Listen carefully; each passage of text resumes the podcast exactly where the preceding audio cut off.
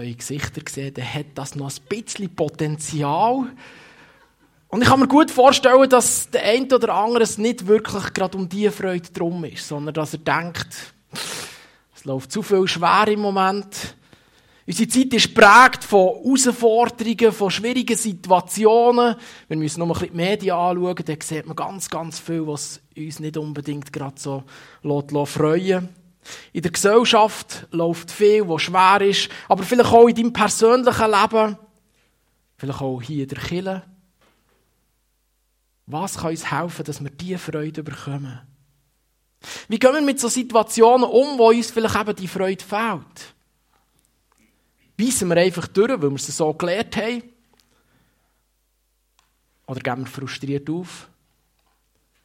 Oder landen wir, wie es der Michi schon gesagt hat, vielleicht irgendwo in der Wüste? Wir wollen uns heute Morgen von der Jahreslosung für das Jahr 2023 ermutigen. Die Jahreslosung die besteht eigentlich aus einem einzigen schlichten Satz. Aber dieser schlichte Satz hat unglaublich viel Kraft. Und ich möchte euch heute Morgen ein bisschen anstecken mit der Kraft, die in diesem Vers steht. Der Vers steht im ersten Buch Mose, Kapitel 16, Vers 13. Du bist ein Gott, der mich sieht. Punkt. Fertig. Wir wollen heute ein bisschen die Hintergründe von diesem Vers anschauen und das soll uns ein bisschen motivieren, selber zu dieser Aussage zu kommen und uns von dieser Aussage zu motivieren. Wir finden den Vers ganz am Anfang in der Bibel. In den ersten Seiten der Bibel ist extrem viel los. Wer schon mal das erste Buch Mose durchgelesen hat, der merkt eine gebaute Ladung an Geschichte, die in diesem Buch innen ist. Die ersten Seiten die sind prägt von Streit und Liebe, von Eifersucht, von komplizierten Familienverhältnissen, von Lügen und Betrügen, ja sogar vom ersten Brudermord ist die Rede, vom Scheitern, aber auch von Neuanfängen. Und in diesem geballten Innen steht der Vers. Genau mit diesen unterschiedlichen Situationen hat Gott Geschichte geschrieben. Trotz der schwierigen Situationen hat Gott es geschafft, dass seine Geschichte immer weitergegangen ist. Da hat es Menschen gegeben, die haben sich an die Verheißungen von Gott geklammert und auf die Erfüllung von diesen Verheißungen vertraut und gewartet. Zwei von diesen Menschen waren der Abraham und Sarah. Gott hat ihnen die Verheißung gegeben, dass sie viele Nachkommen werden haben. Es hat aber ein riesengroßes Problem gegeben. Sarah hat keine Kinder bekommen. Und sie haben lange gewartet und darauf gehofft, aber nichts ist passiert. Sarah war unfruchtbar. Sarah und Abraham, die haben eine Magd die Magd hat Hagar geheissen. Spannend ist schon nur die Bedeutung von dem Namen Hagar. Hagar bedeutet die Fremde. Und das hat eigentlich so ein bisschen ihr Leben bezeichnet. Hagar ist als Sklavin aus Ägypten gekommen, ist in die Familie von Abraham und von Sarah gekommen und hat ihnen gedient. Aus einer Mischung von Unglauben und Ungeduld hat Sarah jetzt die Sache selber in die Hand nehmen. Sie hat das mit der Kinderlosigkeit selber regeln. Und sie hat dem Abraham Tagar, also eigentlich ihre Magd, zur Frau gegeben. Sie hat gedacht, dass sie so durch ihre Magd durch doch noch irgendwie zu Kind wird kommen. Das ist ein bisschen komisch in der heutigen Zeit. Zu dieser Zeit ist das aber irgendwo durch normal gewesen. So soll die Magd zu einer Art Leihmutter für die Herrin werden. Tagar ist dann auch wirklich schwanger geworden. Aber damit, damit haben die Probleme nicht aufgehört, sondern Problem erst richtig angefangen. Wir wollen heute Morgen am Beispiel von der Hagar sehen, wie eine Person in der ihrem Leben so einiges hoffnungslos und schwierig aussieht.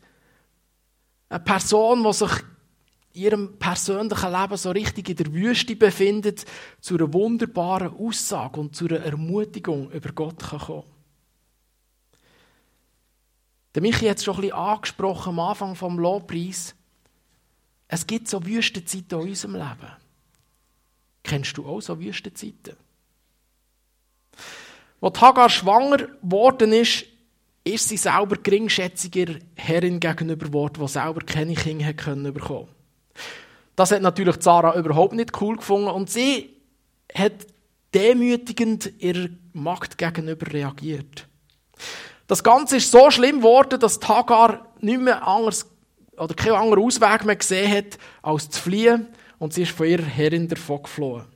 Sie ist geflohen und ist irgendwo in der Wüste gelandet. Dort ist sie ganz allein gewesen.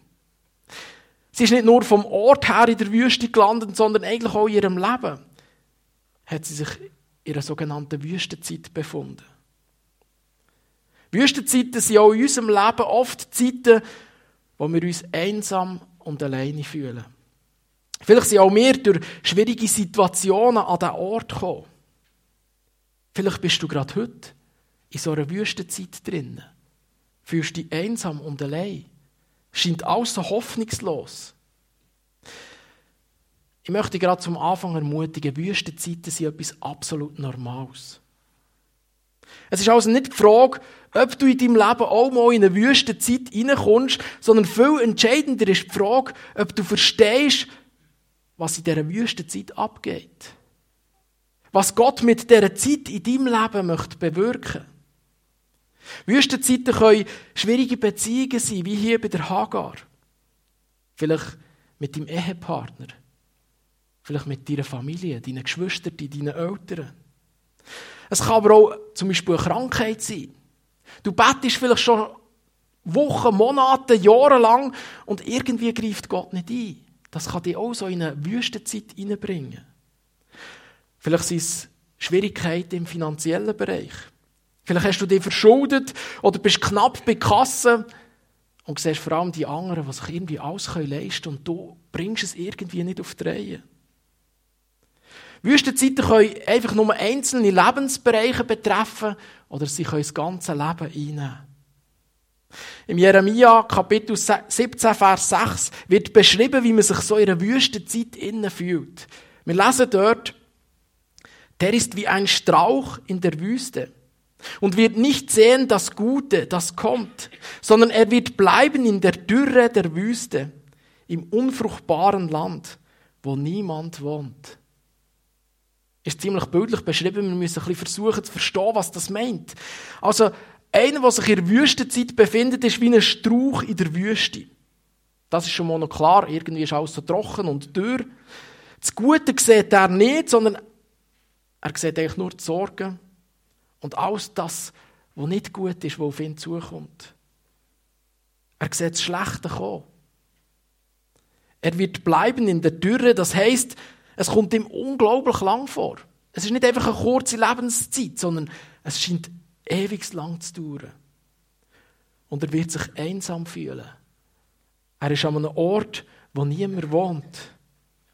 Kennst du solche Symptome in deinem Leben auch? Dürre. Du siehst nichts Positives, sondern vor allem das Negative. Du fühlst dich einsam. Du fragst dich vielleicht, wann greift Gott endlich ein? Solche Symptome können ein Hinweis dafür sein, dass wir uns zu viel auf Menschen verloren haben. Oder auf uns selber. Und zu wenig auf Gott. Oder dass wir Gott zu wenig zutrauen in unserem Leben. Jetzt denkst du vielleicht, aber ich verlasse mich doch auf Gott. In der Geschichte von Hagar sehen wir, dass da ein Mann ist, der bekannt ist worden durch sein Glauben, der Abraham. Ein Mann nach dem Willen von Gott. Er hat einen grossen Glauben gehabt. Und trotzdem hat er sich dazu verleiten aus eigener Kraft zu versuchen, viel Nachkommen zu haben. Und das hat auch ihn und seine Ehe in eine Wüstenzeit hineingebracht. Abraham und Sarah hatten die Verheißung von vielen Nachkommen gehabt, aber weil sie nicht eingetroffen ist, haben sie selber nachhelfen.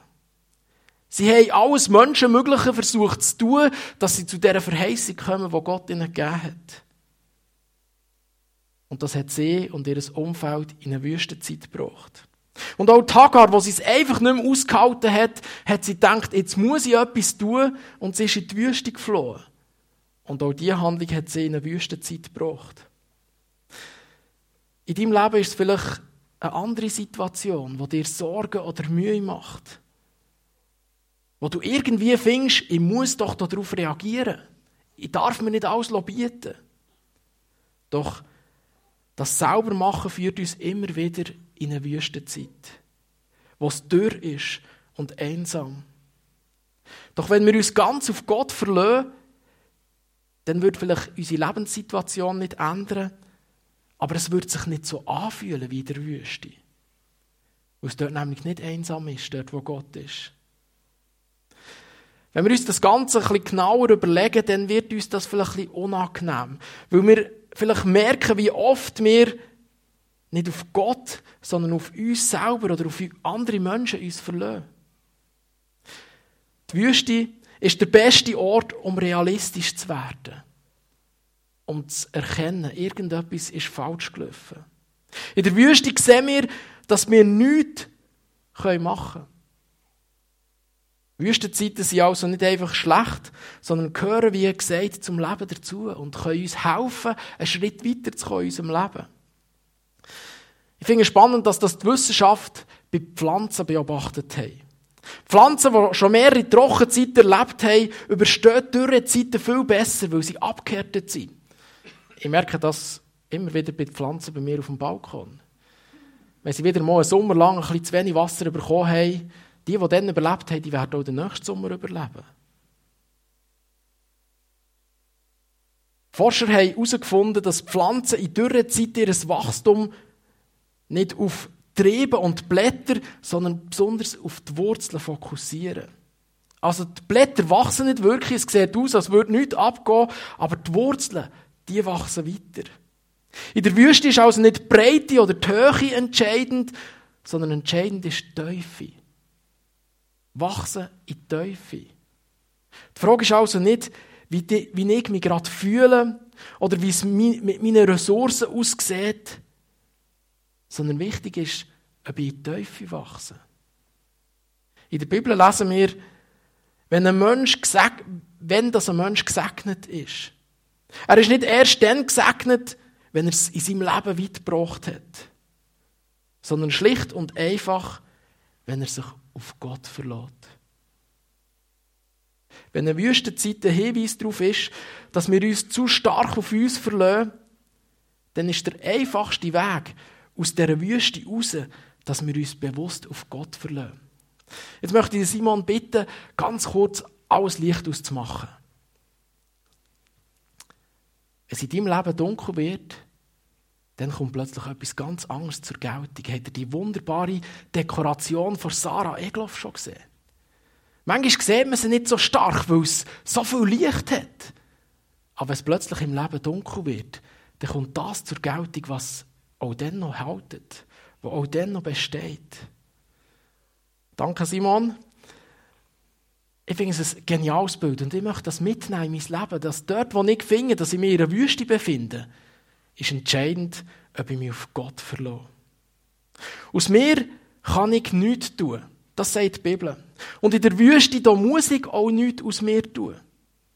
Als Hagar in die Wüste geflohen ist, hat sie ihre Probleme nicht einfach selber müssen lösen Denn genau an dem Punkt, wo sie war, an ihrem Tiefpunkt von ihrem Leben, begegnet ihr Gott. Und Gott spricht sie dort durch einen Engel an. Er fordert sie auf, weiter, wieder zurückzugehen und sich ihrer Herrin zu unterordnen. Ich habe mir die Situation ein bisschen vorgestellt. Jetzt flieht die Hagar von ihrem Problem, kommt in die Wüste, fühlt sich zwar einsam und allein, jetzt begegnet ihr ein Engel und sagt, gang wieder zurück. Ich kann mir gut vorstellen, das ist das, was sie ganz sicher nicht hätte hören in diesem Moment. Denn Wegen diesen Problemen ist sie ja erst in die Wüste gekommen. Aber vielleicht erlebst du das in deinem eigenen Leben auch so. Du bist in eine schwierige Situation hineingekommen und eigentlich, wenn du ehrlich bist, weißt du, dass du dich jetzt entschuldigen sollst. Dass du zurück zu dem Problem sollst gehen, wo du im Moment gerade davon fliehst.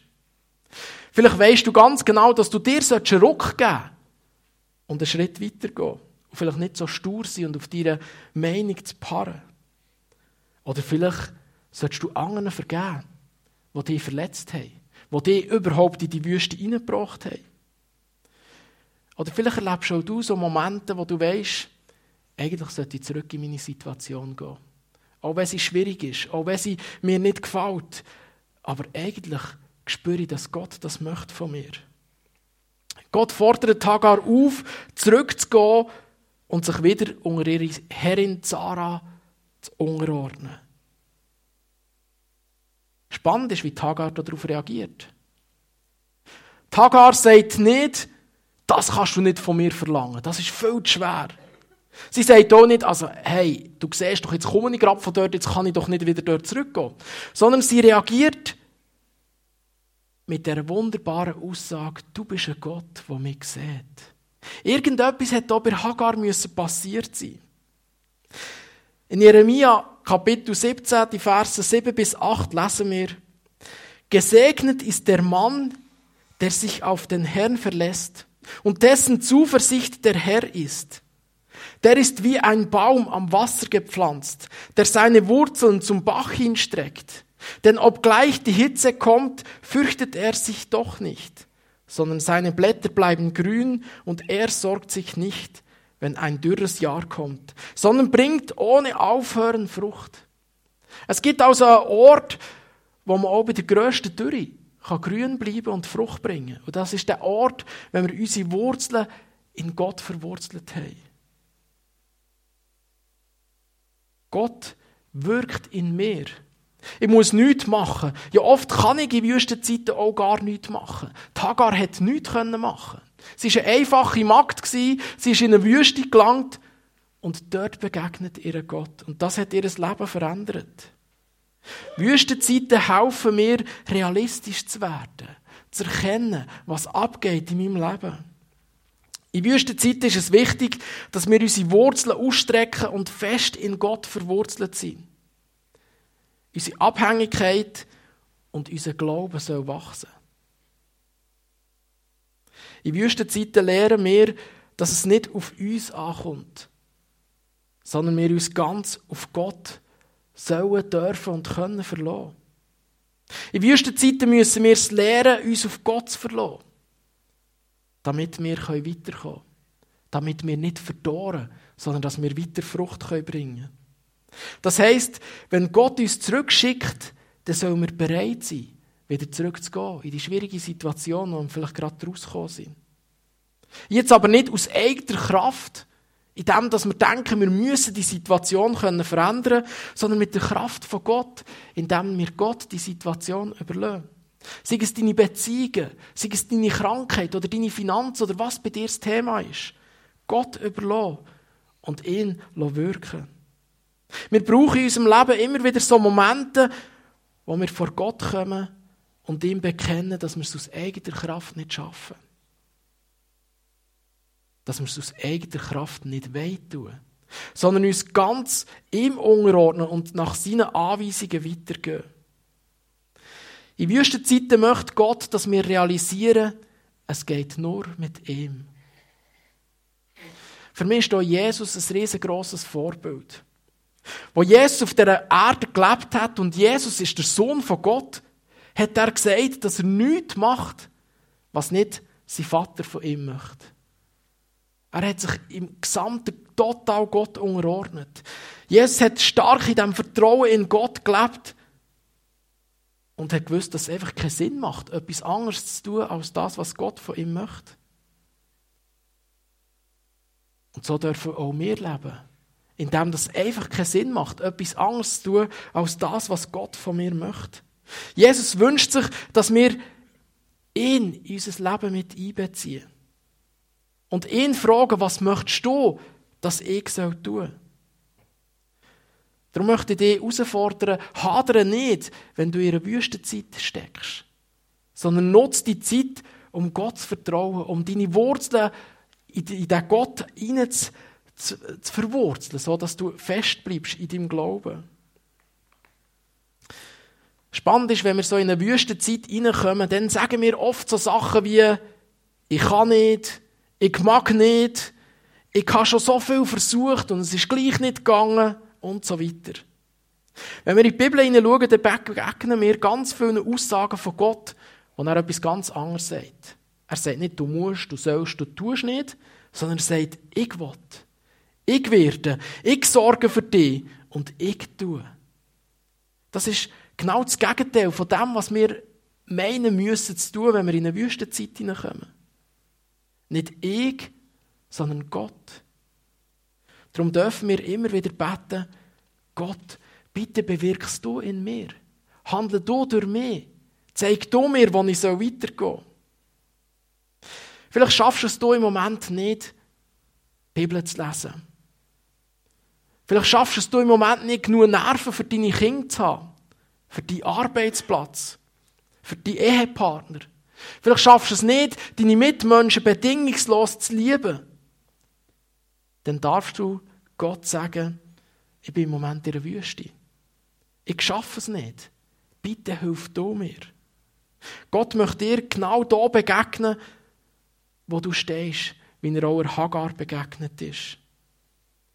Die Hagar hat müssen realisieren, sie hat es probiert, aber sie hat es nicht geschafft. Doch in der Wüste, an diesem ausweglosen Punkt in ihrem Leben, ist ihr Gott begegnet. Und er hat ihr den Weg gezeigt, wo sie weitergehen soll. Auch wenn das vielleicht nicht der Weg war, den sie sich gerade gewünscht hat oder was sie sich erhofft hat, so hat sie doch im Vertrauen auf Gott den Weg auf sich genommen. Die Hagar hat erkannt, was es heisst, sich auf Gott zu vertrauen und auf Gott zu verlassen. Und da kommt die wunderbare Aussage von ihr, du bist ein Gott, der mich sieht. Das Entscheidende ist, zu wissen, dass Gott mich sieht. Dass Gott da ist und dass er mich möchte führen möchte. Ich weiß nicht, ob du die Aussage kennst, Gott sieht alles. Die Aussage ist früher hauptsächlich so ein bisschen als Drohung gebraucht worden, wenn irgendjemand ein Seich gemacht hat, zum zu sagen, also Gott hat es dann schon gesehen. Es wird schon irgendwann ans Licht kommen. Aber das, was Tagar meint, ist nicht das. Tagar meint nicht, Gott hat es gesehen und jetzt wird er bestraft, sondern Gott sieht mich. Sie war eine einfache Magd. Sie war eine Sklavin. Sie war eine Fremde. Nachdem sie schwanger geworden ist, hat sie sich schon nicht ganz so vorteilhaft verhalten, aber sie ist dann demütigt worden und es ist eigentlich noch schlechter gegangen als vorher.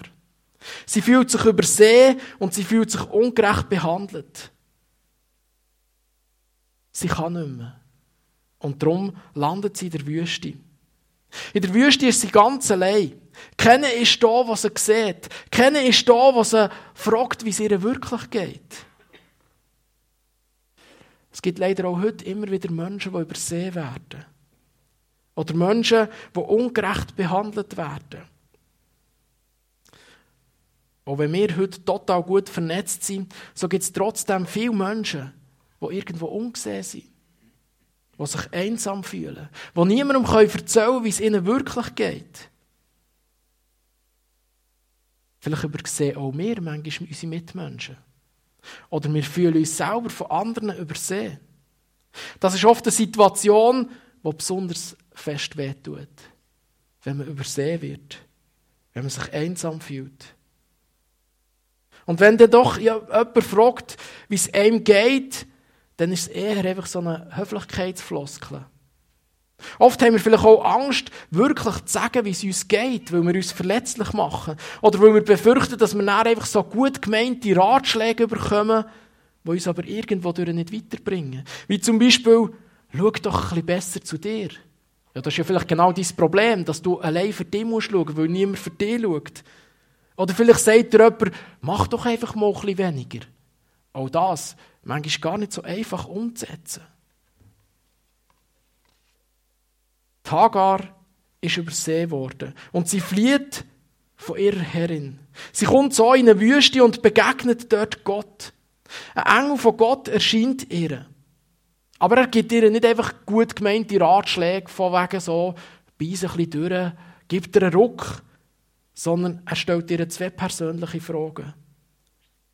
Zwei Fragen, die man nicht einfach mit «Es geht mir gut» kann beantworten kann. Der Engel fragt Hagar, wo kommst du her und wo willst du hingehen? Er nimmt sie ernst. Er gibt ihr Würde. Sie ist für Gott nicht einfach eine Magd, eine Angestellte, die muss folgen und muss sich unterordnen, sondern sie hat das Recht dürfen zu sagen, was sie her will. Sie darf selber entscheiden. Tagar realisiert, dass Gott sie sieht. Du bist ein Gott, der mich sieht. Es ist also auch mehr als einfach nur ein Engel. Ich kann mir gut vorstellen, dass ihr hier Jesus persönlich begegnet ist. Und dann schüttet sie dem Engel oder vielleicht eben Jesus ihr ganzes Herz aus. Und genau das dürfen und sollen wir heute auch noch tun. Jesus kommt auch zu uns in unsere Wüstenzeiten und wir dürfen ihm unser Herz ausschütten. Gott sieht Hagar, trotz ihrer Schwierigkeiten, trotz ihrer minderwertigen Stellung. Und das lenkt ihr, um es noch zu versuchen um sich aufzumachen und zurück in ihre schwierige Situation zu gehen. Gott hat ihre, ihre schwierige Situation nicht weggenommen. Gott hat die schwierige Situation nicht weniger schwierig gemacht. Aber Gott hat ihr das Gespür gegeben, dass er da ist. Dass er sie sieht. Dass er sie möchte führen Dass er mit dem Ganzen einen Plan hat. Und sie nimmt den schwierigen Weg auf sich und geht zurück. Gott sieht auch dich in dieser Situation, wo du bist. Er weiß genau, wo du in deinem Leben gerade stehst. Vielleicht kannst du das Lied, das wir vorher gesungen haben, aus ganzem Herz mitsingen. Du hast eine Freude, die von Gott kommt, die von innen kommt, die niemand wegnehmen kann. Oder vielleicht müsstest du eher singen, ich fühle mich in der Wüste. Auch du bist in den Augen von Gott unendlich wertvoll. Egal wie es dir geht, egal wo du gerade unterwegs bist. Vielleicht wollte dich Jesus heute auch fragen, wo kommst du her? Und vor allem, wo willst du hin? Gott interessiert sich für dich und er wünscht sich, dass du ihm dein Herz ausschüttest. Und er wünscht sich, dass du bereit bist, auf ihn zu vertrauen. Wenn wir an Gott glauben, dann werden wir immer mehr entdecken, wie sehr Gott auch an uns glaubt. Gott hat an uns geglaubt, noch bevor wir an ihn geglaubt haben. Gott sieht uns, er sieht unsere Situation und er nimmt uns ernst. Er motiviert uns weiterzugehen, weil er glaubt an dich. Ich bete. Vater im Himmel, ich möchte dir danken, dass du ein grosser und mächtiger Gott bist. Und trotzdem interessierst du dich für uns kleinen, einfachen, vielleicht manchmal unbedeutenden Menschen, wie wir uns auch immer fühlen. Danke, dass du uns siehst, wenn wir uns irgendwo in eine Wüste manövriert haben. Dass du uns siehst, dort, wo wir uns einsam fühlen. Ich danke dir, dass du uns genau dort möchtest begegnen. Dass dein Licht in der Dunkelheit am hellsten scheint. Und ich bitte dir, dass du uns hilfst, dass du uns den Mut schenkst, uns in diesen Situationen nach dir auszustrecken, unseren Glauben in dir zu festigen und dir zu vertrauen, dass du es gut meinst. Auch wenn du uns vielleicht zurück in eine schwierige Situation schickst, auch wenn du uns aufforderst, zu vergeben oder um Vergebung zu bitten, so danke ich dir, dass wir dürfen wissen, dass wir, wenn wir nach deinem Willen leben, dass das uns zum Besten dient. Dass wir dann die Freude dürfen erleben, die von dir kommt, die uns niemand nehmen kann. Danke, dass du uns jetzt einfach begegnest, erfüllst dass wir die dürfen spüren und sehen in unserem ganz persönlichen Leben. Amen.